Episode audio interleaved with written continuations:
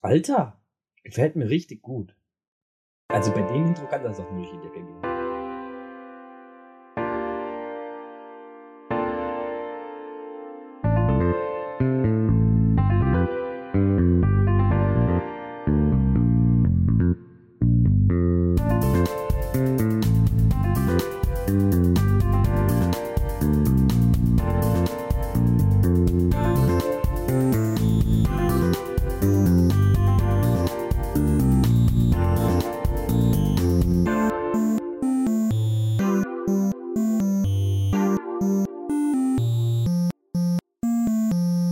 Ein herzliches Willkommen zum neuen Stern am Podcast-Himmel.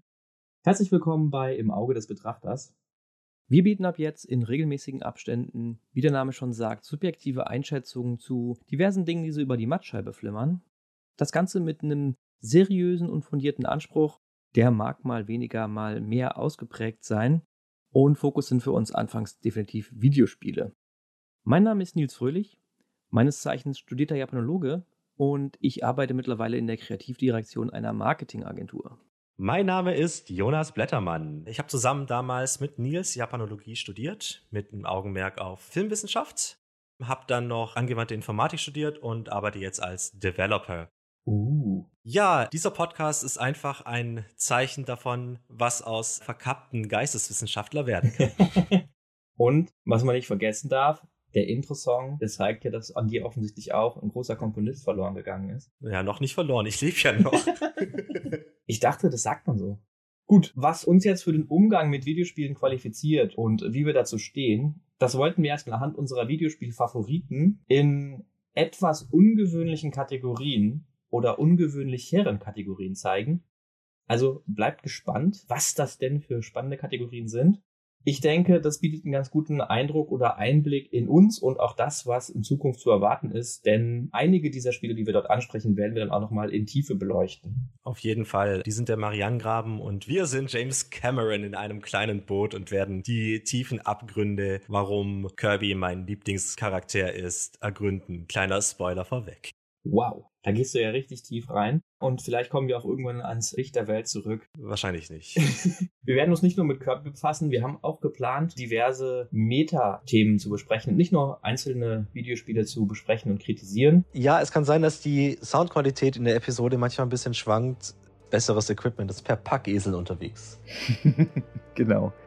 Aber ich möchte euch dann gar nicht länger auf die Folter spannen, sondern ich würde an dieser Stelle dann einfach in den ersten von vier Teilen zu unseren Lieblings- und Hassspielen starten. Denn ich habe mir nach längerer Überlegung für das Favorite Game dann Mass Effect 2 ausgewählt.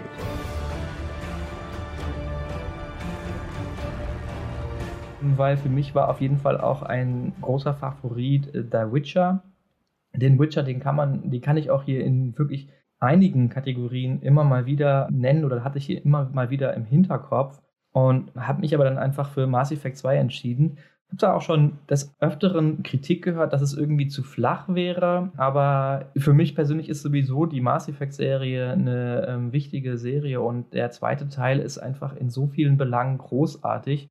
Nicht, dass es ein perfektes Spiel wäre, aber ich finde die Musik einfach alleine schon auszeichnungswürdig. Und dann ist das, was mich daran vor allen Dingen begeistert hat, das Storytelling, beziehungsweise dass du die Geschichte so charakterbasiert, und zwar auf den ganzen Crewmitgliedern, dass die sich dadurch entwickelt die, die Geschichte selbst ist jetzt vielleicht nicht unbedingt Oscar-würdig von dem, was passiert. Es ist immer mal wieder so ein Klischee. Du bist der Retter der Galaxis und es gibt irgendwie den großen Antagonisten, aber ich finde einfach die Inszenierung großartig. Ich finde die Dialoge super. Ich finde einfach diese Entwicklung der Welt und der Geschichte über die, die Nebencharaktere oder deren Missionen großartig. Und auch das Gameplay hat für mich gut funktioniert. Ich finde, das ist ja sowieso etwas, was ich total gut finde, dieses ähm, Dialograd. Ich weiß gar nicht mehr, wer das eingeführt hat letztlich.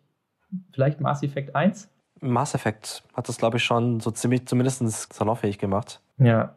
Genau, das finde ich auch ein gutes Element einfach. Ich mag, dass man dir die Möglichkeit gibt, da dich zu spielen oder deine, deine Einstellungen zu spielen und vor allen Dingen auch, dass das natürlich alles auch vertont war und dass du nur so eine, eine, eine, Note oder einen Ton in die, in welche Richtung das gehen soll, angeben kannst und sollst und dann ja irgendwie so gleichzeitig bist du derjenige, der die Entscheidungen trifft und bist aber auch gleichzeitig nur Zuschauer des Ganzen. Für mich ist es einfach eine super Spielform, eine super Storytelling-Form, eine super Form der Immersion. Ich würde da voll zustimmen. Also Mass Effect 2 war bei mir auch ganz oben im Rennen für Favorite Game of All Time. Ich finde gerade die Geschichte ist besonders gut, einfach nur, weil es kleine Geschichten sind und nicht nur, man muss jetzt die Welt retten und das Universum retten vor allem, sondern man hat eben diese kleinen Episoden mit seinen Crew-Kollegen, wo man dann kleine Abenteuer erlebt und sowas. Und ich fand das richtig gut gemacht und auch mit dieser Suicide Mission am Schluss mhm. war fantastisch. Das Gameplay ist richtig gut, die Musik ist gut. Also ich kann total verstehen, warum das bei dir den ersten Platz abgeräumt hat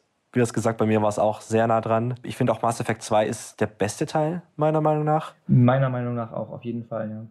Ich finde, dir wachsen auch diese Leute einfach über diese kleinen Geschichten, die du sowohl fokussiert über ihre Side-Missions erfährst, total ans Herz. Und natürlich, das ist ja auch so ein Bioware-Ding generell, dass die auch immer dieses Geplänkel untereinander haben. Ne? Dass da wirklich, da wurden Charaktere ausgearbeitet und wenn du dann verschiedene Squad-Mitglieder in deiner Gruppe hast, während du da in einer Mission bist, dass die dann auch unterschiedlich miteinander interagieren, unterschiedliche Positionen einnehmen. Ich finde, das ist einfach gameplay-technisch total gut mit der Story verwoben auch. Einfach sehr gut durchdacht. Ja, und ich finde auch Mass Effect hat einer der besten spielerischen Universen. Also, also, also eine richtige ausgearbeitete, eingelebtes Universum irgendwie, wo diese ganzen Charaktere dann nochmal eine Facette darauf werfen. Ja, einfach nur ein fantastisches Spiel. Finde ich richtig gut. Bei mir ist es tatsächlich The Last of Us. Was auch nicht das letzte Mal sein wird, dass es auftaucht. Und ich habe so ein Spielerlebnis noch nie gehabt wie damals Last of Us 1, das so auf allen Ebenen brilliert hat. Von der Musik, von den Charakteren, der Geschichte, dem Gameplay, dem fantastischen. Ähm, es war alles in allem einfach absolut herausragend. Ich bin auch ziemlich froh, dass ich das damals gleich auf dem schwierigen Schwierigkeitsgrad gespielt hat, weil da dieses Gefühl noch viel besser rüberkam. Die Welt ist auch fantastisch gestaltet und hat einfach ähm, eine richtig runde Narrative. Und der Multiplayer ist auch noch sehr gut, was man äh, nicht unterschätzen darf, weil ich bin normalerweise gar kein Multiplayer-Fan, aber den habe ich wirklich extrem viel gespielt. Extrem, extrem viel. Aber ich, da ich Last of Us noch ein, zwei Mal drin habe, möchte ich jetzt gar nicht so tief auf die einzelnen Aspekte eingehen, weil da kommen wir dann gleich nochmal dazu. Also ich kann auch nur zustimmen, dass ich Last of Us total äh, fantastisch finde und ich sehe das ganz genauso wie du. Also ich habe es auch auf dem Hard Mode gespielt. Ich glaube sogar, ich bin mir nicht ganz sicher, ob du mir das vorher empfohlen hast, auf Hard Mode zu spielen oder ob ich es schon gemacht habe und du mir es dann nochmal ans Herz gelegt hast und ich froh war, dass ich das ähm, umgesetzt habe. Auf jeden Fall habe ich es auch auf Hard Mode gespielt und ich stimme dir da absolut zu. Es ist einfach so extrem der Immersion zuträglich, dass du dich da einfach ausgeliefert fühlst, dass du ähm, wirklich Schiss bekommst und dass du auch wenig dieses Gefühl hast, dieses Game Over Gefühl, was dich komplett aus der Geschichte reißt, weil man sich eben ähm, auf die Atmosphäre und ähm, da kommen wir auch nochmal drauf zu sprechen, auf Atmosphäre in Spielen. Weil man einfach so sehr eingesaugt wird in dieses Spiel, dass man das halt auch einfach, es hat einfach auch so eine extrem hohe Suspension of Disbelief. Also, ja, ich finde es auf jeden Fall auch ein, ein großartiges Spiel. Ich weiß gar nicht, warum ich das so, obwohl ich ja das von dir zuerst gesehen habe, warum ich das so ausgeschlossen habe ich kann es gar nicht genau sagen, was ich mir damals gedacht hatte, dass ich das ausschließe. Ich finde so Favorite Games, die sind halt auch Spiele, die lange im Gedächtnis bleiben. Weil ich habe zum Beispiel Witcher 3 mochte ich auch sehr. Also habe das sehr geliebt und fand das brillant, aber es ist irgendwie dann doch nicht so hängen geblieben. Ich habe dann auch nochmal versucht, das zu spielen und bin dann nicht mehr so richtig reingekommen, weswegen das dann nochmal ein bisschen ein paar Stufen heruntergestiegen ist. Deswegen kann ich verstehen, dass vielleicht der Last of Us dann nicht so ganz fest bleibt irgendwie. Ja, ich glaube, was mich auch dann letztlich hat absehen lassen, ist einfach, dass ich die Story per se dann wieder ein bisschen generisch finde, auch wenn ich einfach dieses Erlebnis großartig finde. Also im Endeffekt ist die Geschichte ja nur, ähm, bring Person A nach Punkt B und was passiert auf diesem Weg. Es ist so eine bisschen Heroes Journey Geschichte aber ich muss sagen, Naughty Dog, sie sind ja sowieso, was äh, Geschichten angeht, ganz vorne mit dabei, wenn nicht in meinen Augen sogar das beste Studio, was einfach Geschichten und, und auch immersive Geschichten angeht. Aber ich glaube für mich, dass das dann für mich nicht lange Halt hatte. Wobei ich diesen Kritikpunkt halt genauso gut an Mass Effect 2 anlegen kann, was die Hauptstory angeht. Aber du hast es ja selbst schon gesagt, die, die Nebengeschichten, die beleben dieses Spiel einfach. Und was mich noch an Last of Us gestört hat, jetzt weiß ich es auch wieder, jetzt hab ich, ich habe nämlich so ein konkretes Bild vor Augen gehabt. Ich fand im ersten Teil die menschlichen Gegner ziemlich nervig. Ich fand die nicht unbedingt herausfordernd, sondern die haben so ein bisschen sehr nach Gameplay-Element gewirkt für mich. So, äh, wir müssen noch ein bisschen Abwechslung reinbringen. Es gab da so ein paar Stellen, wo ich wirklich gedacht habe, okay, äh, das ist jetzt nur, damit man wieder mal spielen kann. Hm, da würde ich dir tatsächlich ein bisschen widersprechen, aber es ist halt natürlich auch Geschmackssache. Aber ich finde gerade dieser Jonglierakt zwischen den Infecteden und den Menschen, finde ich halt, ist super gut gelungen, weil es halt auch selbe Gameplay-Mechaniken und sowas nimmt, aber das dann doch nochmal ein bisschen anders aufstellt, ob eben quasi die einfach savagely auf dich zurennen oder ein bisschen überlegt und aggressiv irgendwie via Schusswaffengebrauch vorangehen. Aber ich kann schon verstehen, was du meinst. Also ich glaube, für mich macht Last of Us vor allen Dingen dieses Stealthige aus. Und das ist bei den Menschen einfach viel schwerer gefallen. Und was ich auch nicht weiß, ist, ob die schon im ersten Teil dieses Systemische hatten, dass die äh, Infected auch auf die anderen Gruppierungen reagieren und dann innerhalb der Fraktionen Kämpfe entstanden sind. Das weiß ich nicht, ob das beim ersten Teil auch schon so war. Das gab es auch schon. Ja, okay, dann, dann muss ich das auch ein bisschen einschränken, weil also das Spiel ist schon ein super gutes Spiel, muss man einfach mal so sagen. Ja. Ich weiß auch, dass ich es damals extrem gefeiert habe. Ja, hoffentlich. ich würde dann einfach mal weitergehen zur Best Story. Einerseits weitergehen, aber auch bleiben, weil ich habe da auch The Last of Us genommen. Und wie du ja schon gesagt hast, du hast ja auch schon recht, das ist, die Story an sich ist jetzt nichts Großartiges, aber eine Story ist ja nicht nur die quasi die runtergeschnittene Version. Person A trifft Person B und geht dann zu Ort D, bla bla, sondern eine Story lebt auch sehr stark von seinen Charakteren und wie die miteinander interagieren. Und sowas habe ich selten so gut erlebt wie in The Last of Us mit nicht nur Ellie und Joel, sondern auch mit allen Nebencharakteren, die ähm, die Welt richtig zum Leben gebracht haben und immer wieder neue Facetten reingebracht haben. Und vor allem auch das wirklich brillante Ende, was ja dann im zweiten Teil nochmal gut aufgearbeitet wird, ich liebe einfach Spiele, wo das Ende dann einen so zwiegespalten zurücklässt, dass es nicht nur ein Happy End ist oder ein, ein schlechtes Ende, sondern einfach so, es ist wie es ist. Verstehst du, wie ich meine? Ja. Was ich äh, eben auch so toll fand bei The Last of Us, war Naughty Dogs, die genügend Kontrolle gegeben haben für das Spiel, aber auch genügend kreative Kontrolle behalten haben, um eine Geschichte zu erzählen, weil wenn man am Ende quasi hätte entscheiden können, wie man mit Ellie umgeht, hätte das einen ziemlich großen Impact verloren. Und ich finde das gerade eine richtig gute Stärke, dass sie das nicht gemacht haben, dass sie das durchgezogen haben und dass du am Ende ein Ende hast, worüber man sich freut, aber auch einen sehr bitteren Beigeschmack hat. Mhm. Ja, da kann ich vor allen Dingen nachvollziehen, warum dir Last of Us 2 auch so gut gefallen hat. Ähm, weil das ist ja quasi das gleiche nochmal ein bisschen extremer, extremisierter.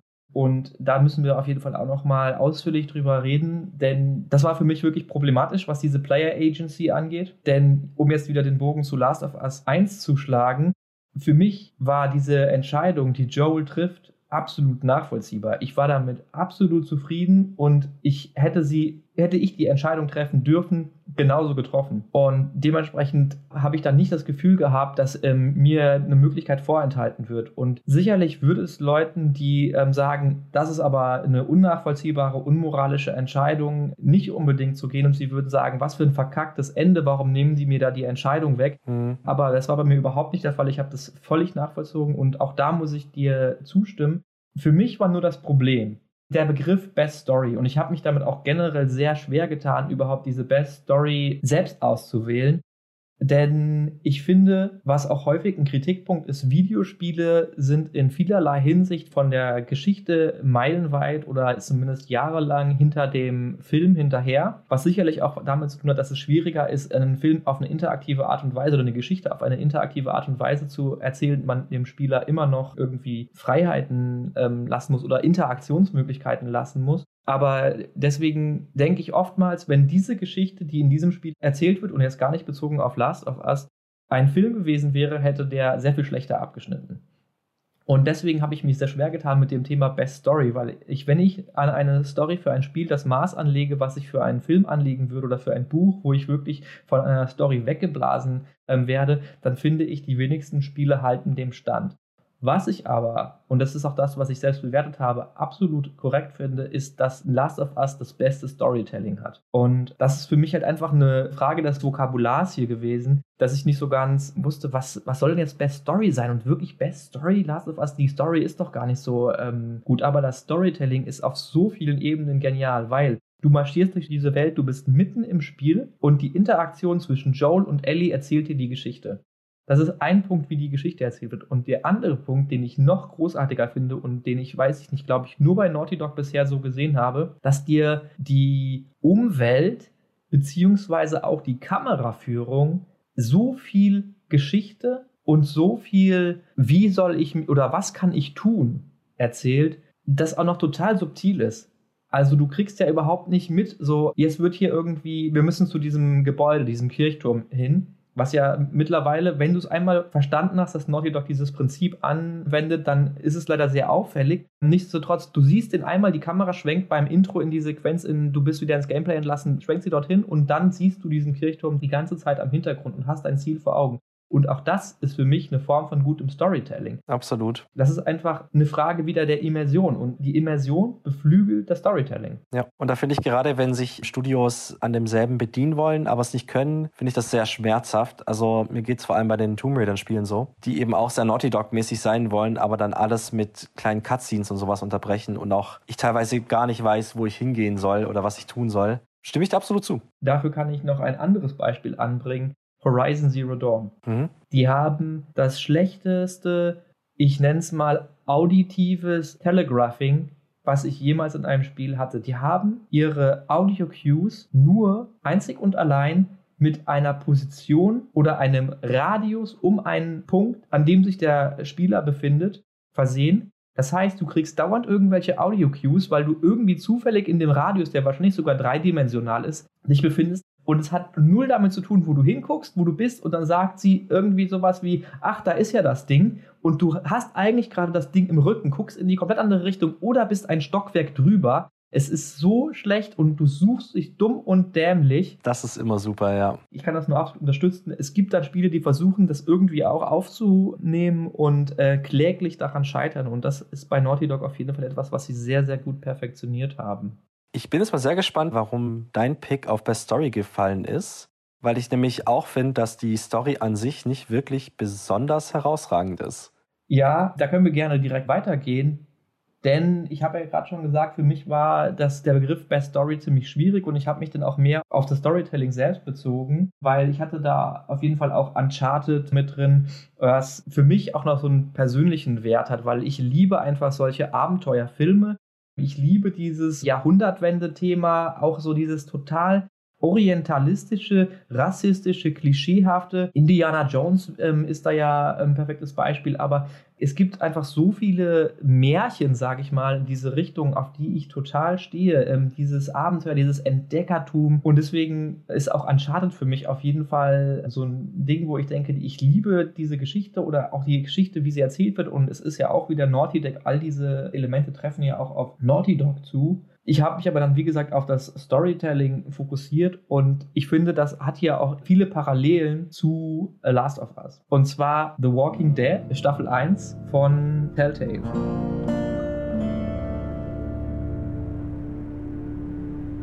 Ich finde, dass man dort viele Parallelen hat zu dem Storytelling auch von The Last of Us. Du hast eben eine Geschichte, die sich durch die Interaktion mit den Charakteren entwickelt. Du schreibst eine eigene Geschichte und ich muss dazu sagen, dass natürlich Walking Dead auch der Telltale-Durchbruch war und ähm, dass die Telltale-Formel noch nicht ausgelutscht war zu dem Zeitpunkt und dass du auch noch nicht so hinter die Kulissen geguckt hast und gemerkt hast, okay, eigentlich, wenn ich es zwei, dreimal spiele, ist es dasselbe in grün. Und was für mich einfach in dem Falle auch nochmal so extrem eindrücklich war, ist einfach diese Vater-Tochter-Beziehung, die da genauso wie bei Last of Us natürlich auch irgendwie aufgebaut wird. Und letztlich, wenn man die Story runterbricht, und hier gehe ich jetzt auf jeden Fall mal ins Spoiler-Territorium und spoiler hart das Ende, deswegen wer das Spiel noch nicht gespielt oder noch nicht beendet hat, absolute Empfehlung, aber jetzt erstmal die nächsten 20 Sekunden überspringen ist es, dass jemand ein verlorenes Kind trifft, es als Stiefvater aufnimmt, begleitet durch eine apokalyptische Welt begleitet und am Ende sie in die Situation versetzt, bring du mich um, sonst werde ich zum Zombie. Ja, oder lass mich halt zum Zombie werden.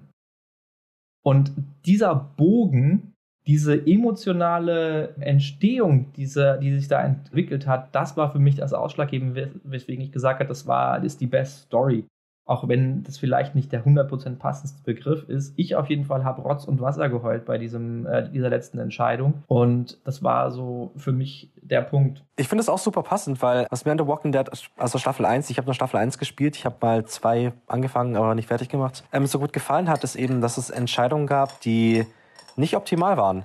Das fand ich einfach richtig gut. Du hattest Entscheidungen und es gab keine richtige Entscheidung und das macht das Spiel so super stark und auch die Bindung zu den Charakteren, weil ja auch jede Entscheidung eine gewisse Gewichtung mit sich trägt, war dann einfach tiefergreifend als bei vielen anderen Spielen.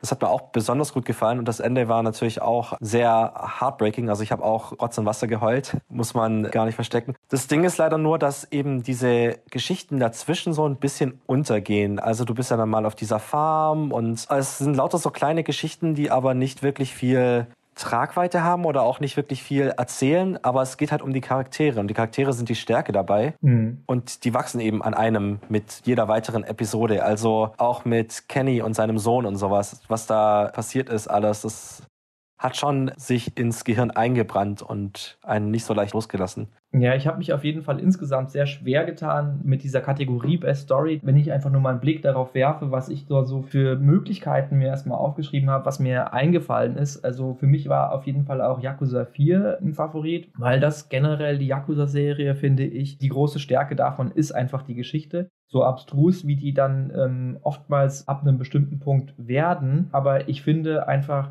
die Geschichten und auch hier wieder die Charaktere, die Art und Weise, wie ähm, die Charaktere sich verhalten, interagieren, wie sie gezeichnet werden, finde ich auch wieder großartig. Und ich mag halt auch einfach die Geschichte von Yakuza 4 sehr gerne. Was auch damit zusammenhängen mag, dass sie sich inhaltlich sehr mit den Themen überschnitten hat, die wir tatsächlich auch im Studium behandelt haben. Das ist auch einfach ein, damals, als ich gespielt habe, sehr nah am Zahn der Zeit war. Und das hat mir da durchaus auch sehr zugesagt.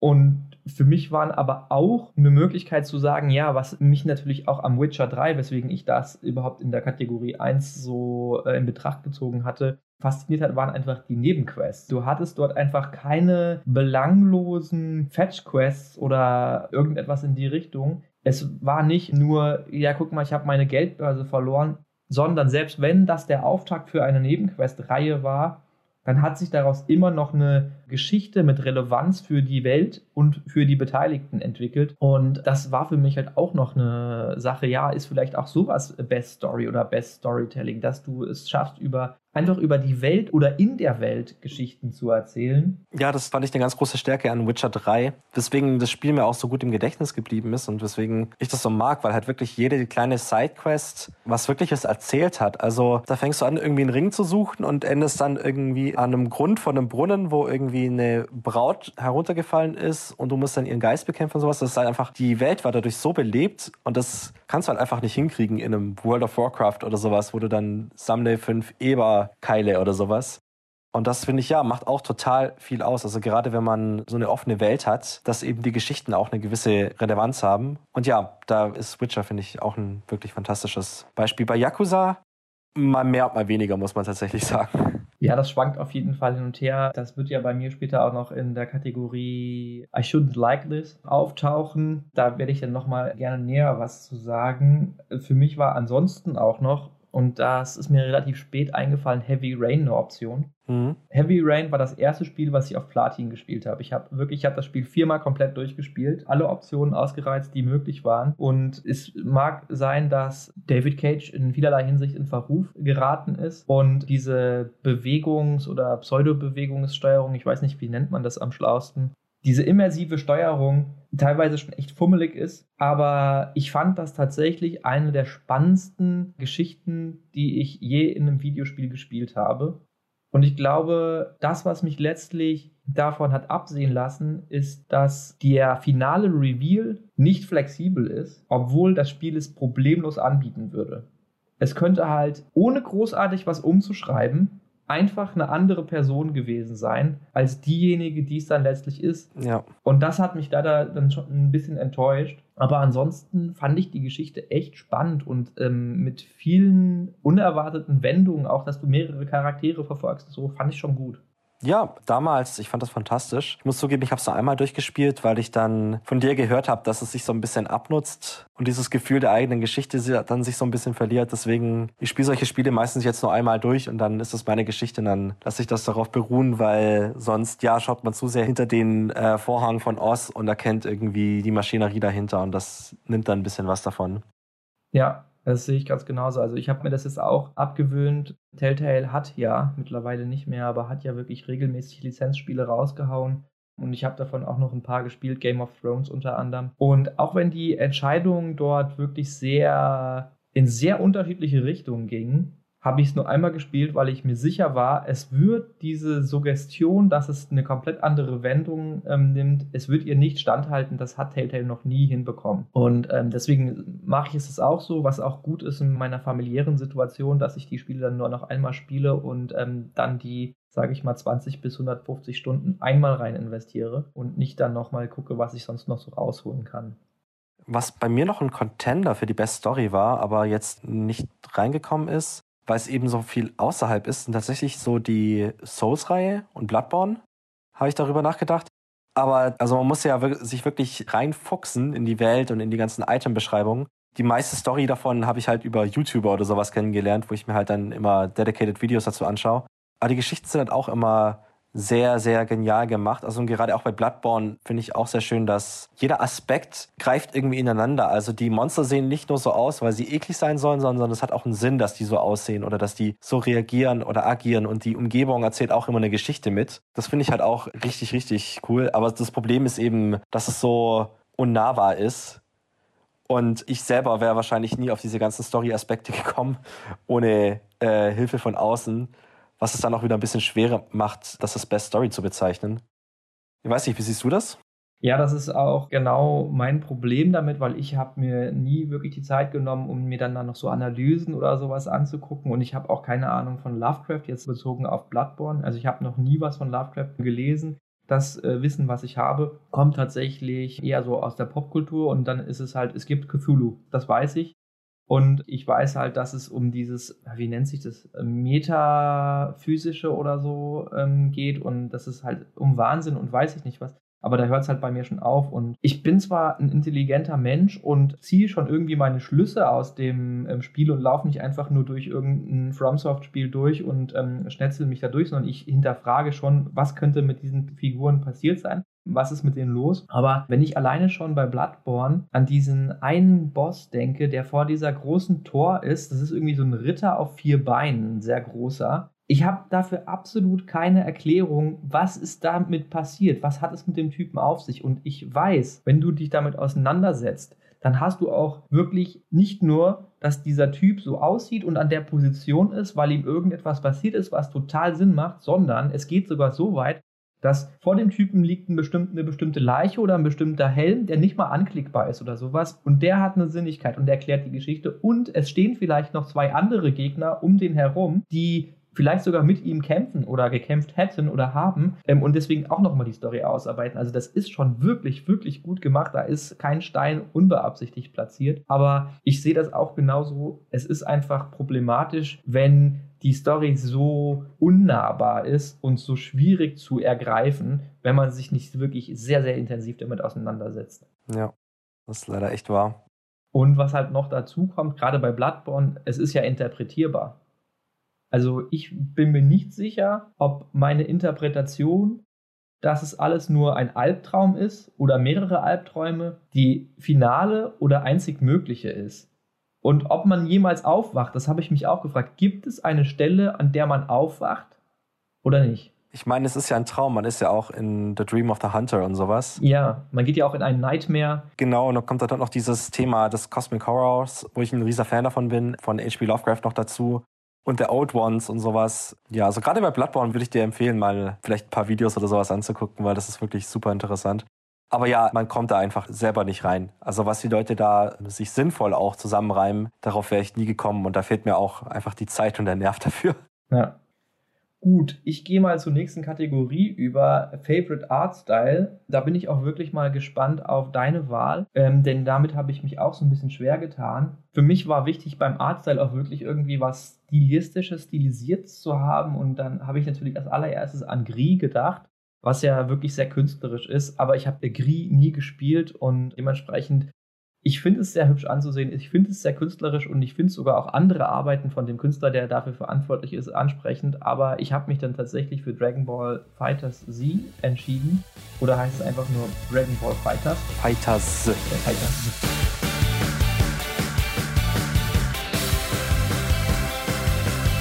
Weil ich hier einfach dem Respekt zollen möchte, wie unfassbar gut dieses Cell Shading ist.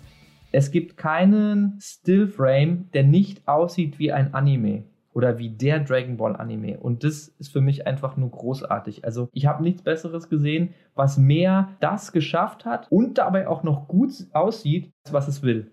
So, also es hat genau das geschafft, was es will und sieht dabei auch noch fantastisch phänomenal einfach nur aus. Deswegen ist meine Wahl darauf gefallen. Ich kann das voll und ganz verstehen. Also Arc Systems hat das auch total drauf, diesen Anime-Style. Du musst ja auch mal das Neue anschauen, also einfach nur Videos davon, von dem neuen Guilty Gear Strive. Es sieht so fucking gut aus. Sie haben es geschafft, dieses 3D-Modell so genial aussehen zu lassen, dann auf eine 2D-Plane zu machen, um dieses Anime-Feeling rüberzukriegen. Und was an Fighters eben auch noch so beeindruckend ist, sind so diese kleinen Details. Also wenn ein Key-Volley auf dich zufliegt, dass dann dein Charakter den einfach wegschlägt, der in den Hintergrund fliegt und irgendwie ein Loch in ein Haus reinschlägt und sowas. Das ist einfach phänomenal. Also äh, ich kann voll verstehen, warum du das da reingepackt hast. Es sieht einfach richtig, richtig gut aus. Das ist so ein richtiger Augenschmaus einfach. Auf jeden Fall. Ja, dann bin ich jetzt aber mal gespannt, wie du deinen Pick verteidigst. Verteidigst? Ah, okay, so machen wir das. Ja, bei Favorite Art Style habe ich mich für Ghost of Tsushima entschieden.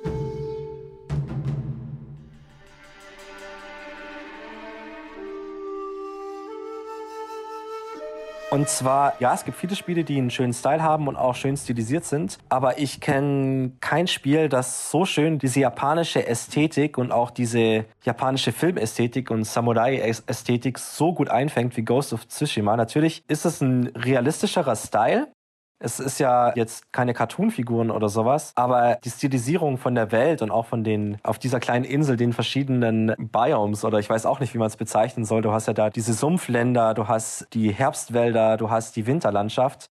Ist einfach so fantastisch gemacht und so wunderschön in Szene gesetzt, dass ich bei dem Spiel einfach ab und zu stehen geblieben bin, um zu gaffen, wie unfassbar schön das gerade ist.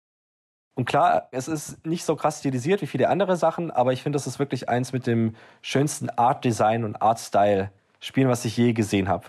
Okay, jetzt habe ich tatsächlich gut verstanden, was du damit angesprochen hast und ich kann mich damit zufrieden geben, dass das auch unter Artstyle fällt, weil für mich war genau das der Ansatzpunkt. Aber das ist ja überhaupt nicht artistisch und du hast es ein bisschen den Wind aus den Segeln genommen, weil tatsächlich hast du recht. Es ist nicht realistisch oder nicht nur realistisch, es hat diese Ästhetik, es hat sie sogar sehr stark und dadurch, dass es eben dieses überspitzte und dieses sehr romantisierte Samurai-Bild, was ich abgöttisch liebe, einfach perfekt darstellt, hast du recht, es ist doch ein Artstyle. Es ist nicht einfach nur eine wirklich perfekt in Szene gesetzte Welt. Es ist nicht nur eine realistische und grafisch hochpolierte Darstellung von einer japanischen Insel, sondern du hast recht, die Elemente, die man dort präsentiert bekommt, sind einfach fernab der Realität. Allein schon, wenn ich mich äh, an diese, wie heißt das, dieses, äh, diesen roten Nachtblumen da, ich habe schon den Namen wieder vergessen, an dieses Feld erinnere. Ja. Tatsächlich gibt es sowas. Und auf Tumblr habe ich so ein paar Sachen, denen ich folge. Und da gibt es unter anderem halt auch einen Blog, der einfach so wunderschöne Naturbilder Japans zeigt oder Tempelaufnahmen und sowas. Und ich habe immer wieder Fotos gesehen, nachdem ich dieses Spiel gespielt habe, wo ich gedacht habe, ach, davon haben die sich inspirieren lassen. Und ähm, dementsprechend, es gibt diese Sachen, aber sie sind einfach in dem Spiel überperfektioniert. Dementsprechend, ja, ich, ich stimme dir dazu und ich würde sogar fast meine Wahl ändern wollen, nachdem ich jetzt verstanden habe, warum es bei dir auf diesen Punkt gefallen ist, weil ich wirklich regelmäßig und zwar sehr, sehr oft einfach nur stehen geblieben bin oder auf meinem Gaul stehen geblieben bin und mich einfach nur umgeguckt habe und auch nicht nur mal zwei Sekunden, sondern wirklich mal das auf mich wirken lassen. Das haben die so gut hinbekommen.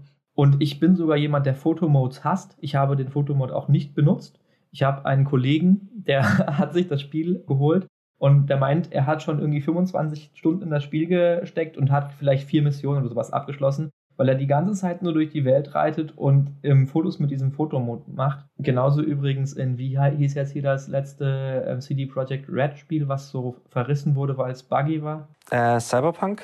Ja, genau, Cyberpunk. Da hat er auch gemeint, er war die ganze Zeit nur im Fotomode und hat geile Aufnahmen gemacht. Und ich stehe da überhaupt nicht drauf. Ich gucke mir das auch selten an. Äh, ich mache ab und zu mal Screenshots von lustigen Bugs oder sowas, aber sonst äh, ist das für mich ein bisschen vertane Zeit. Aber ich finde, das Spiel braucht es auch gar nicht. Du musst nicht in den Fotomodus gehen. Du stehst da, du lässt die, den Wind durch die Gräser wehen und es hat einfach Atmosphäre sondergleichen. Es ist einfach so, ja, es ist der feuchte Samurai-Traum. Absolut. Und das auch von einem nicht-japanischen Team ist schon echt beeindruckend, muss man sagen. Und ja, ich habe den Fotomodus auch nicht wirklich genutzt, aber ich glaube, ich habe einfach sehr viele Screenshots und auch kleine Videos gemacht, wie ich einfach nur dastehe und die Kamera ein bisschen drehe, weil es einfach so beeindruckend ist. Hm. Ja, der Fotomodus ist auch echt potent, habe ich dann im Nachhinein erfahren. Also du kannst da wirklich Kamera-Animationen machen. Du kannst Fixpunkte für die Kamera legen und kannst dann da einen Animationspfad zwischen machen oder einen Bewegungspfad mit Geschwindigkeiten einstellen und weiß ich nicht was. Es ist schon echt äh, krass, was man da alles machen kann. Das ist echt krass. Aber ja, dafür fehlt mir meistens die Geduld, muss ich sagen. so, dann kommen wir zur nächsten Kategorie. Und zwar heißt die I'll Finish It Someday. Also quasi die Spiele, die man ewig lang auf die Bank gelegt hat. Und äh, da steht bei mir ganz oben Horizon Zero Dawn.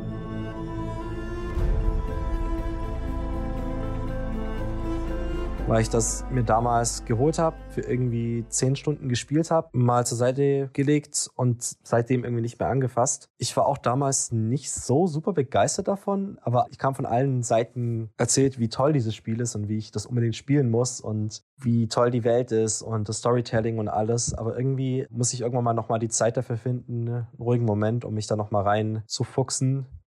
Weil, ja, also ich mochte Alloy als Charakter, ich mochte den Konflikt, die Welt war interessant gemacht, aber ich fand das einfach technisch teilweise so altbacken und irgendwie nicht gut. Also die Animationen, also die Gesichtsanimationen zum Beispiel oder die ganzen Sidequests, das hat irgendwie alles nicht so wirklich gezogen. Und auch dann halt einfach so, so klassische, sagen wir mal, Ubisoft Far Cry Elemente, die man dann irgendwie machen muss. Das wollte alles nicht so ganz. Die Geschichte war interessant, aber ich glaube, ich bin auch nicht so weit gekommen, wie ich wollte. Also ich bin in irgendwie, glaube ich, eine Art Schneegebiet gekommen. Glaube ich. Das ist echt schon lange her.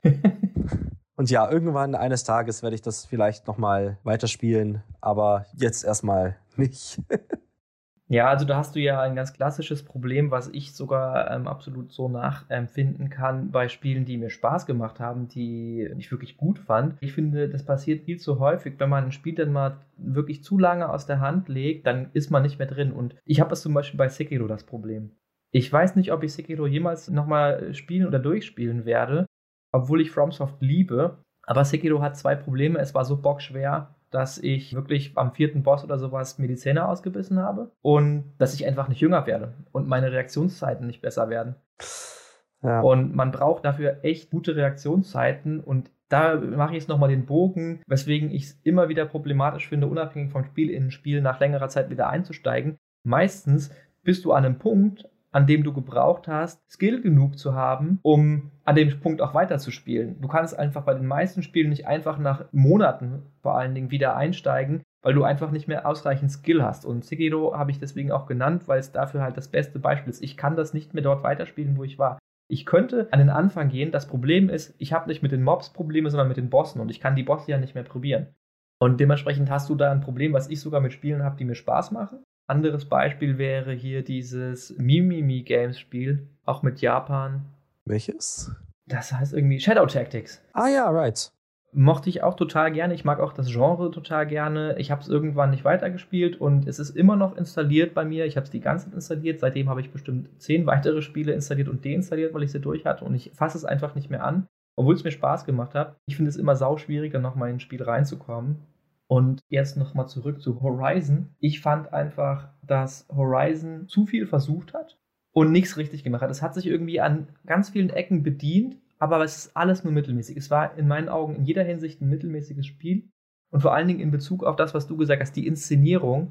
Die Inszenierung war für mich so überholt und altbacken. Das hat für mich wirklich so gewirkt, sowohl von der Art und Weise, wie die Figuren sich bewegen, obwohl das Motion Capturing war, es war einfach so B-Klassen ähm, Schauspiel, als auch von dem, was gesagt wurde, als hätte das irgendwie ein 16-Jähriger geschrieben. Ja. Ich fand das so over the top und auch wenn ich total nachvollziehen kann, dass Aloy eine taffe Frau sein kann, ich fand sie mega unsympathisch, weil sie einfach nur immer so Widerworte gegeben hat, aber auch nicht so, ich lasse mich doch von dir nicht als Sexobjekt behandeln, sondern einfach so übertrieben cool.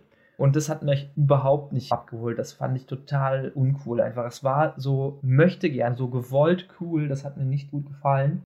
Und zum Gameplay kann ich dann auch nur noch in einem Satz sagen, es war im Endeffekt ein Shooter-Gameplay mit einem Delay. Du hast ein Shooter-Spiel gespielt, ein Third-Person-Shooter, aber du hattest einen fucking Bogen den du immer aufladen musstest. Das heißt, diese ganzen Momente, wo du schnell reagieren musstest, da konntest du überhaupt nicht schnell reagieren. Stattdessen hast du dauernd eine dumme Zeitlupe angemacht, die ich nicht leiden kann. Bullet Time heißt es ja so schön. Das ist bei Max Payne vielleicht noch cool gewesen, aber mittlerweile finde ich es einfach nur störend. Oder von mir aus war es bei Matrix cool. Ja, geht mir genauso. Also ich finde das auch, ich fand auch, das Gameplay war irgendwie nicht so überragend. Auch mit diesen Bombenfallen und alles. Ach, ich weiß auch nicht. Das wollte einfach alles nicht so wirklich ziehen bei mir. Ich hoffe einfach, dass ich es nochmal spiele und dann reinkomme und dann es irgendwie Klick macht. Wie ja auch bei zum Beispiel Demon Souls. Haben wir ja früher zusammen gespielt, mhm. mit Brandon noch. Und das hat bei mir einfach keinen Klick gemacht. Richtig Klick hat es dann erst bei Dark Souls gemacht. Aber ich habe mir jetzt Demon Souls für PS5 geholt und da ist es einfach geil. Das Spiel macht einfach Spaß. Also manchmal muss es vielleicht einfach Klick machen. Ich weiß nur nicht, ob Horizon da das richtige Spiel dafür ist. Das ist die Frage. Also ich glaube, das Zugpferd von Horizon ist wirklich die Story und nicht das Gameplay. Wobei ich auch dazu sagen muss, wenn man das Gameplay komplett ausreizt, macht es schon Spaß. Du musst halt wirklich alle Möglichkeiten nutzen mit deinen Bomben und Fallen und weiß ich nicht was für ein Kram. Dann ist es schon recht dynamisch, aber lass uns nicht zu viele Worte für Horizon verlieren. Ich würde hier einfach mal übernehmen und sagen, was ich eines Tages abschließen werde. Und zwar habe ich mich da für Dark Souls 3 entschieden.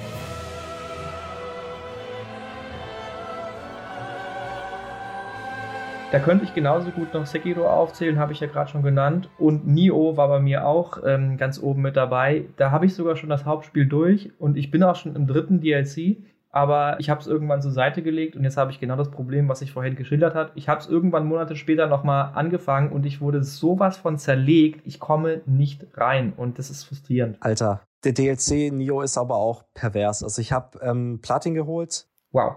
Und ähm, beim DLC habe ich dann auch irgendwann abgebrochen, weil es einfach pervers hart ist. Ja. Und Dark Souls ist dann eben das, wofür ich mich entschieden habe, auch aufgrund des Gesprächs mit dir jetzt, mhm. weil wir ja die Souls-Teile eigentlich immer dann im Koop gespielt haben. Und wir haben, glaube ich, noch nicht mal das Hauptspiel durch, mhm. sondern wir sind irgendwann schon in den DLC und ich habe ja dann irgendwann sogar noch, wie heißt die, Freier, ne? Mhm. Gelegt nach 500.000 gefühlten Versuchen und dann sind wir im nächsten DLC einfach irgendwann nicht mehr dazu gekommen, weil ich Kinder bekommen habe. ja, müssen wir echt mal weitermachen, Mann. Ja. Und ich glaube sogar, Dark Souls ist gar nicht mal so problematisch, dass es eine Skillfrage ist, sondern da müssen wir uns einfach mal hinsetzen, weil das habe ich wirklich auf die lange Bank geschoben, damit wir da auch mal wieder schön zusammen reingehen können. Auf jeden Fall. Und Dark Souls, also ich kann es auch gleich schon sagen, wie in Demon's Souls auch, es ist auch eine Lernsache, sehr stark. Also da verlernt man das nicht so schnell. Sekiro ist noch ein bisschen härter, aber Dark Souls, ich glaube, da kommen wir schnell wieder rein. Also Sekiro habe ich nicht mehr probiert, nachdem ich dann da es irgendwann mal aus zeitlichen Gründen wahrscheinlich auch nicht mehr weitergemacht habe. Ich weiß schon, dass ich diese Zwischenbosse, diese Generäle, hm. die habe ich halt immer ein bisschen gecheased und mir da halt nicht die richtige Mühe gemacht, die zu lernen gerade die Swipes habe ich nicht hinbekommen, dass ich da im richtigen Moment springe. Und ich habe sie aber dann halt gelegt und jetzt sind sie weg. Und deswegen, ich müsste wirklich nochmal von vorne anfangen und diese Gelegenheit nutzen, um halt auch diese Zwischenbosse richtig zu legen und daran wirklich zu trainieren, damit ich das Kampfsystem beherrsche. Weil ich glaube, man muss halt wirklich das einmal können, dann ist es im Endeffekt nur noch eine Frage, die Bossmechanik zu verstehen. Und bei mir hapert es aber halt wirklich daran, dass ich die unterschiedlichen Defensivmechaniken, die beherrsche ich einfach nicht gut. Ja, das ging mir genauso. Vor allem auch, wenn man, also in Souls habe ich niemals mit Parries oder sowas gespielt. Mhm. Und hier ist es halt einfach, du musst es machen. Und ich habe mir dann halt irgendwann mal die Zeit genommen, durch ein Gebiet zu laufen und jeden Kampf nur mit Parries und sowas zu bestreiten, mhm. bis ich dann irgendwann das Timing und sowas drauf hatte.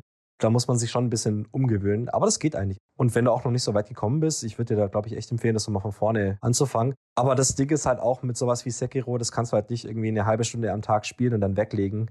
Nee, genau, das war auch ein Problem, dass ich das dann eine Zeit lang habe ich halt so anderthalb Stunden gehabt und das hat halt auch nicht gereicht, weil äh, bei FromSoft brauchst du eine halbe Stunde, um reinzukommen. Und dann hast du wirklich auch ungefähr die Stunde oder anderthalb, bis dein Fokus so ausgelutscht ist, dass du nicht mehr weitermachen kannst. Das habe ich eigentlich richtig geliebt an den Dark Souls-Spielen, dass ich einfach gesagt habe, hey, jetzt bin ich durch, ich kann mich nicht mehr so gut konzentrieren. Dann war es die Session für heute. Das fand ich eigentlich gut, dass man dann nicht da ähm, den ganzen Tag drin verschwendet hat. Also ich mochte das tatsächlich.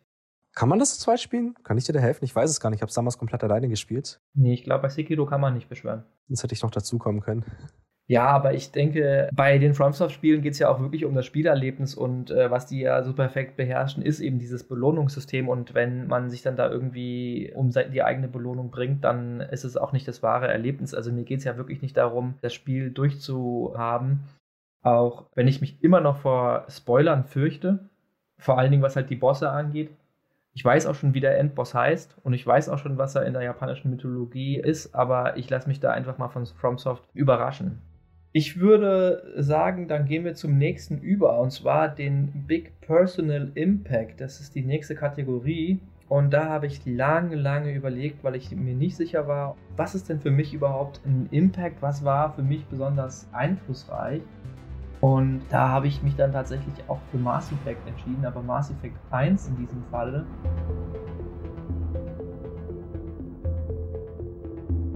Einfach aus wirklich über das Gaming hinausgehenden Gründen. Denn ich habe früher Sci-Fi überhaupt nicht ausstehen können. Ich war total der Fantasy-Nerd. Ich habe Tolkien geliebt. Ich liebe Tolkien immer noch. Ähm, aber Sci-Fi war für mich so, was soll denn dieser Blödsinn? Es gibt doch Wissenschaft. Wofür brauche ich denn jetzt noch Science Fiction? ich muss doch nicht die Fiction machen. Und dieses Spiel hat auf mich wirklich den Personal Impact gehabt, dass es mich für Science Fiction begeistert hat. Es hat in mir eine richtige Liebe für Science Fiction, vor allen Dingen im Sinne von Astronomie geweckt, weil ich vorher ich habe mich für Astronomie selbst, ohne dass da irgendwie Fiction dabei war, interessiert. Ich interessiere mich immer noch dafür. Ich finde auch so diese Szenarien und Entwicklungen, die sich ergeben haben, im Sinne der Marsbesiedlung und so. Finde ich total interessant, wenn auch wirtschaftlich absolut behämmert und wir haben genug Probleme auf der Welt, aber das ist ein anderes Thema. Aber allein schon aufgrund dessen, dass Mass Effect für mich eine Liebe für Science Fiction entwickelt hat, hat es diesen Big Personal Impact. Und auf Gaming-Ebene hat es tatsächlich für mich äh, bewirkt, dass ich auch RPGs, vor allen Dingen westliche RPGs, auf einmal für mich entdeckt habe. Ich hatte davor nicht so viele gespielt und Mass Effect 1 hat ja auch noch relativ viele RPG-Elemente und auch diesen Einfluss auf die Dialoge zu nehmen. Das ist auch was, was ich im Spiel immer wieder gut finde, auch wenn es mittlerweile jedes zweite Spiel hat. Ich finde das keinen schlechten Standard. Und ähm, auch dieses Interesse oder Mass Effect hat mich auch in diese Schiene oder auf diese Spur gedrückt, dass ich mich für solche Art Spiele interessiere. Ja, und auch einfach dieses Immersive. Also es gibt kein Spiel, bei dem ich so viel Zeit im Menü von diesem Codex verbracht habe. Also in Mass Effects Fall war es ein Codex. In keinem anderen Spiel habe ich so viel Zeit darin verbracht. Und ich habe mir sogar bei Nio sämtliche Beschreibungen von diesen Dämonen durchgelesen. Von vielen davon wusste ich ja als Japanologe auch schon vorher. Aber wirklich, ich habe jeden einzelnen Codex-Eintrag gelesen. Ich habe die komplette Galaxie erforscht und das war auch wieder so eine Sache, dass es mich überhaupt so reingezogen hat, dass ich wirklich das Interesse hatte, weil es auch einfach stimmig ist. Es ist nicht realistisch, aber es ist einfach ein perfekt, wie du ja eben schon viel früher angesprochen hattest, es ist einfach eine stimmige Welt, ein stimmiges Universum, was da geschaffen wird. Und deswegen ist meine Wahl darauf gefallen. Da merkt man auch, dass unsere Freundschaft auch so gut funktioniert, weil wir uns auf so vielen Sachen sehr ähnlich sind. Weil mir ging es damals mit äh, Mass Effect genauso. Also nicht mit Sci-Fi, weil ich war schon immer ein großer Sci-Fi-Fan. Viel mehr als Fantasy, weil man einfach mit Sci-Fi große, komplexe Gedankenexperimente ausleben kann. Das eben bei Fantasy nicht so ist. Aber ja, mir ging es damals genauso. Ich, ich habe auch normalerweise, also heutzutage, ich schaue mir eigentlich keine wirklichen Kodexe an.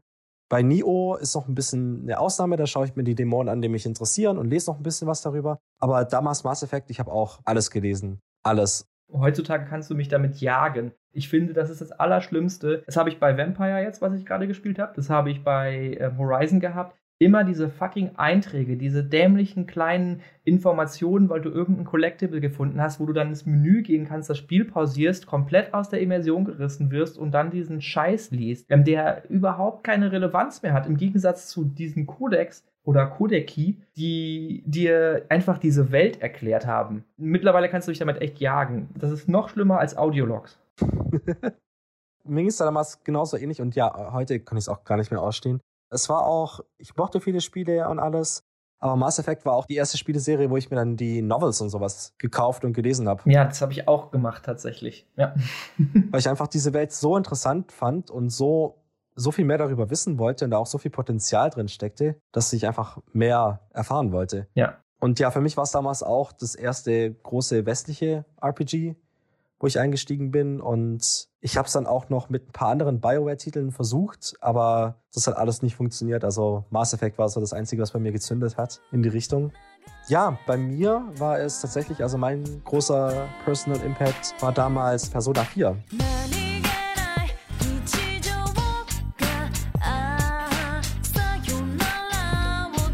weil das zu einer Zeit war, wo ich einfach nicht mehr viele Videospiele gespielt habe. Also Videospiele war eigentlich seit dem SNS bei mir immer ein riesengroßes Thema und ich habe viel Zeit damit verbracht und dann hat sich irgendwie so ein bisschen es kamen keine wirklichen Spiele mehr raus, die mich großartig interessiert haben oder mit denen ich viel Zeit verbringen wollte. Und dann kam dieses Spiel raus, was damals für die PS2 rausgekommen ist, für die veraltete Konsole. Persona 4 ist für die PS2 rausgekommen und dann kam Persona 5 erst für die PS4. Und PS3.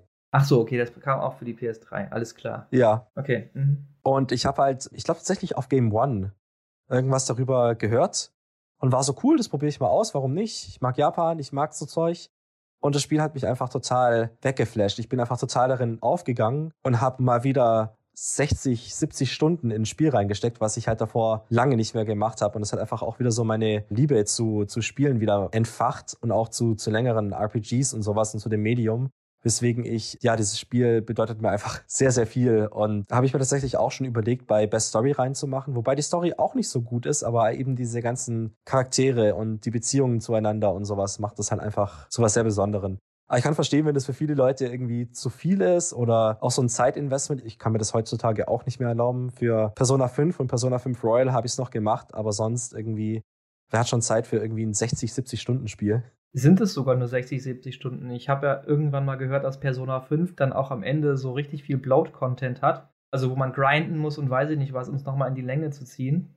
Also grinden muss ich nie so wirklich, aber tatsächlich, ich glaube Persona 5, das normale ist so 80 Stunden und Persona 5 Royal ist 90, 100 Stunden, sowas um die Dreh rum. Also mit Platin dann auch und sowas, ja. Okay, also bei mir ist es auf jeden Fall auch auf dem Pile of Shame. Und ich bin auch ganz froh, dass du das spoilerfrei gehalten hast. Ich möchte das unbedingt spielen. Ich mag den Style sehr gerne. Also äh, ich bin ja bei Anime wirklich wählerisch, aber den finde ich echt gut. Und ich kann mir auch wirklich gut vorstellen, dass ich dieses, ich habe wirklich wenig Ahnung davon, aber dieses, ah, wie sagt man, nennt man das? ist ja vielleicht so ein bisschen Wirtschaftssimulator-mäßig, dieses Schulleben, ne? Oder auf jeden Fall irgendwie so simulationsmäßig, ne? Das kann ich mir auch schon vorstellen, dass ich mich damit neben dem Kampfelementen durchaus anfreunden kann. Ja, dieses Slice of Life, das ist halt einfach fantastisch. Du kannst halt auch beim ersten Playthrough nicht alles schaffen, weil du dich eben äh, deine Zeitmanagement irgendwie so hinkriegen musst, dass du möglichst das Beste rausholst. Deswegen nutze ich immer noch mal ein zweiter Playthrough. Und ja, gerade diese Mischung ist halt einfach gut, weil das Kämpfen macht Spaß, aber auch dieses äh, Schulleben nebenher und deine Stats aufwerten und das funktioniert ja sehr viel über Beziehungen zwischen den Charakteren. Die Geschichten sind halt qualitativ unterschiedlich, manche besser, manche schlechter, aber man hat dann doch irgendwie immer am Ende was erlebt und irgendwie einen Charakter lieb gewonnen. Das ist schon echt eine sehr coole Sache und ein System, was auch gerne mal kopiert werden dürfte von anderen Leuten, wenn sie wollten. Ja, ich glaube, ich habe auch irgendwie sowas schon mal gehört, aber ich bin mir jetzt nicht sicher. Vielleicht war es auch einfach nur ein anderer Personateil. du darfst ja auch mit dem nächsten Teil weitermachen, aber das überdeckt sich ja tatsächlich. Ja, das einzige, glaube ich, tatsächlich bei uns beiden, oder? Interessant, obwohl wir eigentlich einen echt ähnlichen Geschmack haben, beziehungsweise ähnliche Sachen zumindest gut finden. Aber ja, Kategorie Best Combat und bei uns beiden Bloodborne. Ja, was muss man dazu sagen, ne? Es ist einfach, das Kampfsystem in Souls Games ist einfach fantastisch und Bloodborne hat das Ganze, finde ich, noch auf die Spitze getrieben mit, dadurch, dass es so viel schneller ist, solche Sachen wie, dass du, wenn du getroffen wirst, wieder Health zurückkriegen kannst, indem du aggressiv agierst und nicht nur blockst und rollst, dass jeder Waffentyp, also jede Waffe zwei Typen hat, die man äh, hin und her wechseln kann, dass du die Gegner auch staggern kannst mit Schusswaffen, was ich ja tatsächlich nicht mal großartig viel benutzt habe. Es ist einfach ein fantastisch, fantastisches Kampfsystem. was so viel Spaß macht und sich einfach so gut anfühlt während dem Spielen. Deswegen, ich habe auch in Bloodborne 150 oder 200 Stunden reingesteckt. einfach, weil das, es fühlt sich einfach so gut an. Es ist einfach ein extrem dynamisches Kampfsystem. Weil FromSoft hat einfach aus den vorherigen Spielen gelernt. Die haben nicht nur gesehen, wie ihre Spiele vorher waren, sondern die haben auch wirklich das Spielerverhalten unter die Lupe genommen und darauf total auf die Erfahrungen gesetzt. Weil während nämlich die Dark Souls-Spiele alle ziemlich schnell oder häufig aufgrund dem Schiss, den der Spieler hatte, dazu verkommen sind, dass man da relativ ja, langsam durch die Welt gegangen ist und auch die Kämpfe immer erstmal abwarten und schauen waren, äh, haben sie sich gesagt, nee, wir machen jetzt hier ein viel dynamischeres Spiel, wir fordern den Spieler, aber wir geben eben auch zurück. Und ich finde, sie haben das einfach perfekt ausgeglichen. Es gibt eigentlich nichts, was nicht einen Kosten-Nutzen ähm, hat, beziehungsweise wo du was für ausgeben musst. Du kannst einen Zauberspruch ausgeben oder äh, wirken und du musst dafür aber was bezahlen. Du musst für alle deine Handlungen gucken, was habe ich jetzt übrig, was kann ich einsetzen? Habe ich Ausdauer, habe ich Leben, habe ich Bullets, wie auch immer. Und du hast deine Ressourcen, mit denen du umgehen kannst und du kannst wirklich flexibel und dynamisch in diesem Kampf mit den Ressourcen, von denen es drei verschiedene letztlich gibt für den Kampf, umgehen, die sich auch noch gegenseitig irgendwie ergänzen oder aushebeln. Also das ist wirklich richtig gut abgeglichen. Und auch einfach die Variety an Waffen und sowas, die man hat, die sich alle komplett anders spielen. Das ist auch so fantastisch, wenn man da an irgendwelche anderen Spiele denkt, wo es dann einfach kleine Schwerter, große Schwerter und sowas gibt und dann war es das. Einfach nur der Switch auch von den Primary zur Secondary Function. Ich weiß nicht, warum ich heute so viel Englische. Ist einfach fantastisch gelungen und die Gegner sind auch ähm, richtig gut dafür designt, schnell und aggressiv zu agieren. Also wenn du dann auch einen Mob vor dir hast in, in den Souls-Spielen, ist es halt normalerweise der absolute Tod. Aber hier kannst du einfach total schnell reinrollen, ein paar Schläge machen, wegrollen, die voneinander trennen. Es, ja, es ist fantastisch und es sieht auch ein bisschen so aus, als ob sie Elden Ring auch etwas an das Bloodborne Combat System angelehnt haben, worauf ich mich dann auch schon sehr, sehr freue. Ja, ich habe nur Ausschnitte von den Trailern mir angeguckt, weil ich mich gar nicht zu sehr darüber informieren möchte, auch wenn das bei FromSoft ja relativ egal ist, ja. weil es sowieso eine konvolute Geschichte sondergleichen ist. Ich möchte halt immer von den Bossen überrascht werden. Das ist für mich so, hm. der Gaping Dragon war für mich bis jetzt, bis zum heutigen Tage, der Boss-Reveal der Boss-Reveals. Ich habe keinen anderen Boss in meinem Leben erlebt, bei dem ich so überrascht war einfach. Nicht mal, dass der jetzt von seiner Mechanik her so krass ist, auch wenn man die lernen muss. Der ist kein einfacher Boss, vor allen Dingen in dem Level, in dem man sich selbst befindet, ist er kein einfacher Boss. Aber das ist das, was ich mir bei Spoilern nicht vorwegnehmen möchte. Ich habe mich nur gefragt, warum die Elden Ring nicht einfach Dark Souls 4 heißt. Hat sich für mich absolut nicht ergeben, hätte genauso gut in die Dark Souls-Welt gepasst, aber nun ist ja letztlich auch Jacke wie Hose. Ja. Was ich noch zum Kampfsystem von Bloodborne sagen möchte oder wollte, es ist auch, und das ist ein großer Kritikpunkt, den ich an anderen Spielen habe, einfach ein Kampfsystem, das sich wuchtig anfühlt, bei dem du das Gefühl hast, du bist im Kampf und hast die Kontrolle. Wenn ich das zum Beispiel mit Assassin's Creed, den neueren Teilen, vergleiche, das ist immer nur ein dummes Rumgefuchtel vor den Gegnern. Ja. Du fuchtelst rum, der Gegner fuchtelt rum. Es gibt keine wirkliche Verbindung. Du hast nicht das Gefühl, dass dein Schwert oder deine Waffe den Gegner berührt. Und dieses Gefühl hast du bei Bloodborne auf jeden Fall.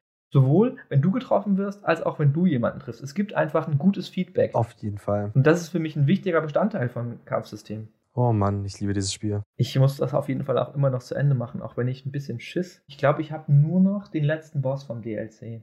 Und ich habe nur mal gehört, dass da irgendjemand 15 Stunden dran gehangen hat. Er ist hart, aber so lange braucht er. Also, ich habe auch ein paar Versuche gebraucht, aber es ging eigentlich. Aber ich habe auch da Damals war ich halt total drin, deswegen weiß ich nicht, wie gut das übertragbar ist. Also ich könnte den jetzt auf jeden Fall nicht auf Anhieb legen.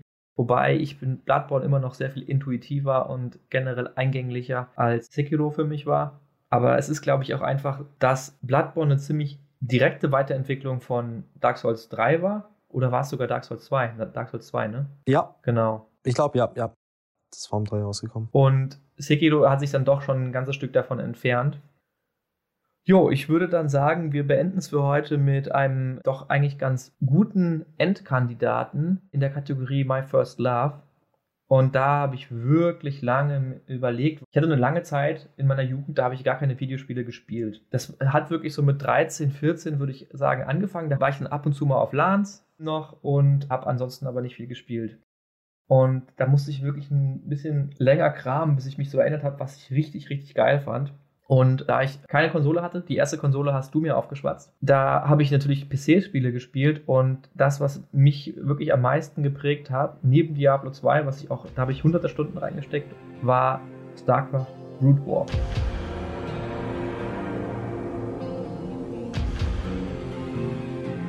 Die Erweiterung zum ersten StarCraft-Teil. Ja, da kann ich im Prinzip nur das sagen, was auf alle StarCraft-Teile und äh, mindestens den Großteil der Blizzard-Spiele zutrifft.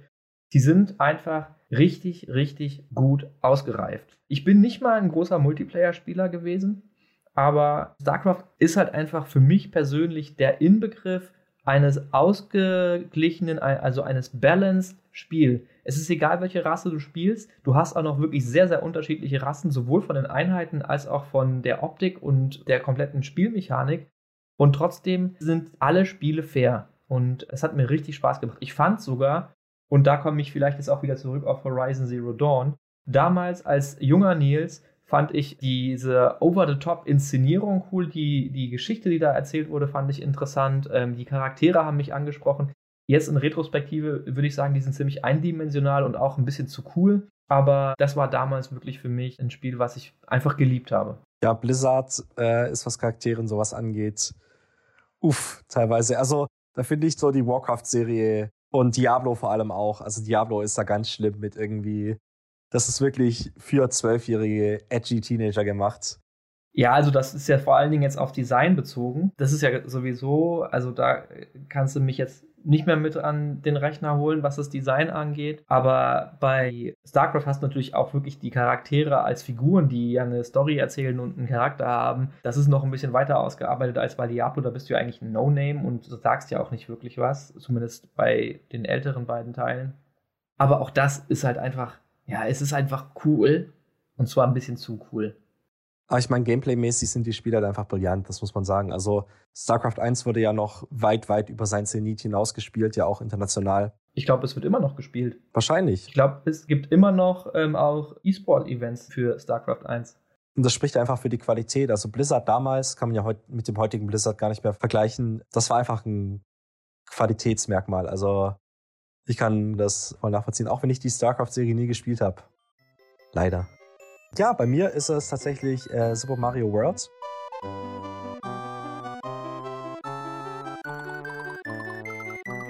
was mein erstes richtiges Videospiel war. Also meine Mutter, hieß es zumindest mir gegenüber, hat sich damals ein Super Nintendo gewünscht. und da war dann Super Mario dabei. Und seitdem ich das gespielt habe, bin ich einfach dann nicht mehr oft rausgegangen. und habe einfach meine meiste Zeit mit Videospielen verbracht. Und das hat einfach so was, was richtig Schönes in mir oder Negatives, je nachdem, wie man es auslegen möchte, in mir ausgelöst. Und einfach, die Welt ist fantastisch, es spielt sich gut. Es regt die Vorstellung an. Ich weiß, dass ich damals auch, meine Mutter ist leidenschaftliche Töpferin und ich habe mir dann so einen kleinen Mario getöpfert, den ich mir dann an meine Zimmertür gemacht habe. Also das hat einfach damals so richtig viel in mir ausgelöst und ist auch ein Spiel, was ich heute noch sehr mag. Also es hat auch äh, die Zeit überdauert. Das ist einfach ein zeitloser Klassiker. War das auch dann deine Pforte in die Gaming-Welt tatsächlich? Genau. Also davor, wir haben halt Brettspiele oder sowas gespielt, aber sonst Videospiele nicht wirklich was. Computer haben wir auch erst ein bisschen später gekriegt. Da habe ich dann aber auch, ich habe dann nur so Education Games gehabt, ähm, wo dann so ein paar Spiele noch dazwischen waren. Aber das war so der erste richtige Einstieg, der dann auch richtig tief gegangen ist und mich nicht mehr losgelassen hat. Ja, cool, dass das dann auch noch direkt, äh, also das erste Spiel auch noch direkt so einen Einschlag hatte. Ja, bist du mittlerweile Speedrunner? Nee.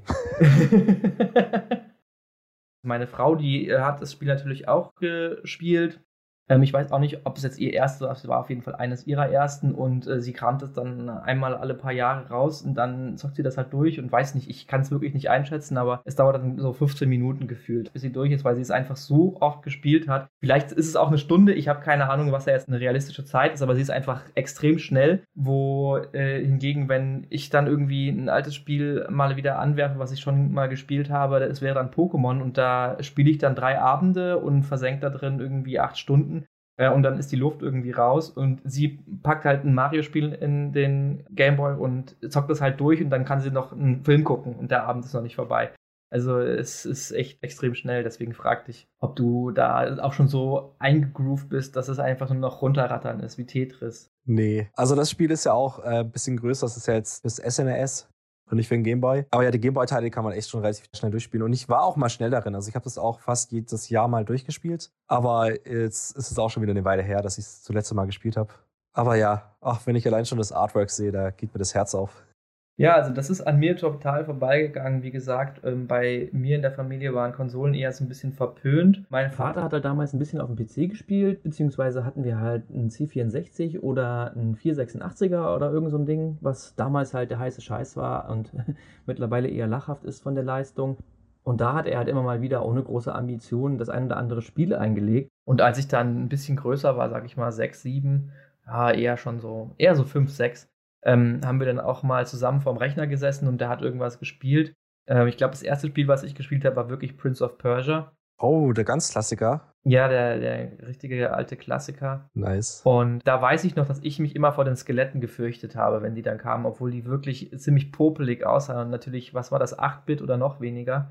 Das war schon ganz amüsant äh, oder ist in Retrospektive ganz amüsant. Und für mich war das wegen so einem richtigen Einstieg in Videospiele, das war, glaube ich, eher so ein flüssiges Ding. Und dann hatte ich auch, ja, vor allen Dingen halt über den PC äh, Zugang dazu und nichts mit Konsolen.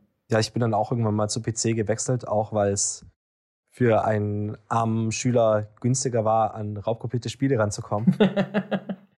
ja, diese Zeit gab es, stimmt. Und äh, eben auch mit LAN-Partys und sowas. Aber ja, Konsole war dann doch, also ich bin dann auch irgendwann mal wieder gewechselt und ich bin echt auch ganz froh darum, weil es halt schon entspannter ist, irgendwie, anstatt seinen Computer immer mal wieder abzugraden und alles Mögliche. Es ist schon viel angenehmer.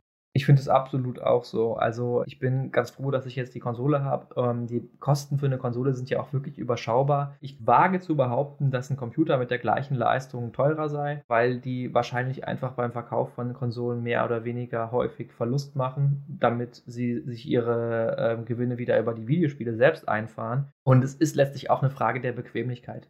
Ich bin eigentlich auch ein leidenschaftlicher Modder. Ich mag das total, wenn ich dann Videospiele habe, wo ich ein bisschen was ähm, einrichten, personalisieren kann, vor allen Dingen auch ähm, Grafik-Upgrades zu machen. Das ist das große Manko für mich an der Konsole, aber ansonsten finde ich es einfach viel bequemer. Ja, ja, für mich war das damals auch. Also ich habe auch sehr gerne gemoddet, also gerade auch so Spiele. Ich weiß gar nicht, wie wir jetzt einen kleinen Ausflug können wir noch machen. Ja. Gerade auch bei solchen alten Bethesda-Spielen, also so ähm, Morrowind oder Oblivion, habe ich halt auch sehr, sehr viel gemoddet. Aber das, es ist einfach so viel angenehmer irgendwie. Aber nichts gegen PC-Spieler. Also wenn Leute gerne mit dem PC spielen, finde ich voll legitim. Nur für mich ist es irgendwie, ich sitze eh schon den ganzen Tag am Computer von der, von der Arbeit her irgendwie. Da ist es dann schön, noch ein bisschen da einen Abstand zu haben. Ja, also es gibt ja auch zumindest nicht ganz zu Unrecht den Begriff PC Master Race. Also ähm, du hast ja durchaus deine Vorteile, nur du musst dafür auch Geld haben, um diese Vorteile wirklich auskosten zu können. Ähm, also wenn sich die Leute dann irgendwie ihre 30, 80 für, ich weiß nicht wie viel 1000 Euro die gerade kostet, äh, vor allen Dingen aufgrund der Pandemiebedingungen, zulegen, dann können sich halt andere Leute davon drei Konsolen kaufen. Und natürlich hast du dann deine sauberen und flüssigen Frames, du hast deine gute Auflösung und was du nicht alles für Vorteile mit dem PC haben kannst. Auch allein schon viele Einstellungsmöglichkeiten, die dir auf der Konsole überhaupt nicht gegeben werden.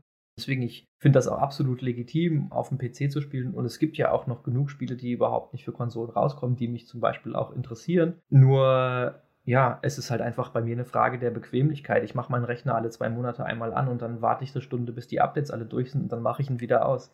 Ja, aber ich muss tatsächlich auch sagen, es ist besser geworden. Also es gab früher echt viele Spiele, wo ich immer so war, fuck, die hätte ich jetzt gerne, aber ich habe halt nur eine Konsole. Aber zum Beispiel, was so Spiele waren, die ich unbedingt spielen wollte, waren zum Beispiel City Skylines und wie heißt nochmal dieses Rollercoaster Tycoon, das neue. Nicht das neue, ähm, du weißt, was ich meine. Planet Coaster. Planet Coaster, genau. Und die kann ich jetzt auch an der Konsole spielen und ich finde das total angenehm. Klar spielt sie es natürlich nicht ganz so gut wie mit Maus und Tastatur, aber ich finde das voll, ich finde es einfach klasse. Also ich finde es gut, dass das jetzt auch soweit ist. Ja, das würde mich mal interessieren, wie City Skylines so auf der Konsole läuft, weil ich habe das letztens auch irgendwie im Angebot gesehen und gedacht, weil ich habe das Spiel wirklich viele, viele, viele Stunden gespielt. Das ist für mich wirklich so ein Feierabend-Ding, wo man dann um, weiß ich nicht, 19 Uhr anfängt und plötzlich ist es 3 Uhr nachts ich kann da Stunden um Stunden drin versenken und mich ins Detail äh, des Details begeben. Nur da würde mich echt mal interessieren, ob das auf der Konsole so umgesetzt ist, weil ich kann mir das irgendwie überhaupt nicht vorstellen, da vernünftig Straßen zu legen allein schon. Es funktioniert sehr gut. Es ist sehr grid-basiert. Also wenn du jetzt irgendwie was, wenn du eine kurvige Straße oder sowas bauen äh, möchtest, wird es schon ein bisschen komplizierter. Aber an sich läuft das eigentlich alles äh, überraschend gut. Also ich habe mir auch City Skylines dann irgendwann mal für den PC geholt und dann gab es es im PS Plus, glaube ich mal. Ach, das gibt's im PS Plus. Ah, dann habe ich das ja. Es gab es auf jeden Fall mal, wenn du das äh, schön weiter laufen lassen hast. Ich habe das immer mal wieder aktualisiert, ja. Und ich finde, das funktioniert überraschend gut. Also klar, es ist besser und angenehmer am Computer, aber die Experience ist immer noch eine gute, meiner Meinung nach. Cool. Ja, das ist schön, dass sich das entwickelt. Ich meine ja, Diablo hat ja auch irgendwie eine Konsolenadaption bekommen, die total gefeiert wird. Manche Leute behaupten sogar, dass die besser sei als die PC-Version. Ähm, kann ich nicht einschätzen. Also ja, gerne mehr davon. Auf jeden Fall. Ja, und das war's schon mit dieser Auftaktepisode für dieses wunderbare Projekt. Mir hat's richtig viel Spaß gemacht. Das hat mir auch richtig viel Spaß gemacht und ich hoffe, so wie wir jetzt am Schluss unsere erste Liebe bekannt gemacht haben, habt ihr euch jetzt gleich in unsere lieblichen Stimmchen verliebt und werdet diesen Podcast hoffentlich weiter genießen. Diejenigen, die jetzt Blut geleckt haben, die können tatsächlich einfach direkt im Anschluss in die nächste Episode starten, denn die steht parallel zu dieser Episode zur Verfügung. Man kann sich also weiterhin ein Bild davon machen, was wir so für Spiele spielen, was wir so für Spiele gut oder schlecht finden.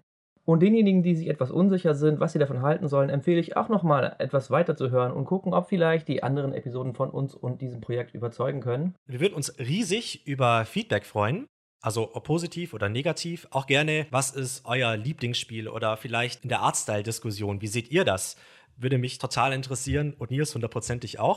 Wenn ihr uns da erreichen wollt, meldet euch unter iadb-cast auf Twitter und Instagram. Dort werden wir auch immer Updates posten, wann die nächste Episode rauskommt und kleine Teaser. Oder einfach unter dem Hashtag IADB. Genau. Beim nächsten Mal geben wir dann eine Einschätzung dazu, was wir auf der einen Seite für völlig unterschätzt und was wir auf der anderen Seite für völlig überschätzt halten, wo wir glauben, dass wir uns von der Masse abheben und vor allen Dingen, welches Spiel so am allermeisten Einfluss hat. Ich freue mich über alle, die reinhören und uns eine Chance geben und sag bis zum nächsten Mal. Bis zum nächsten Mal. Gleiche Stelle, gleiche Welle. Hört gleich in Teil 2.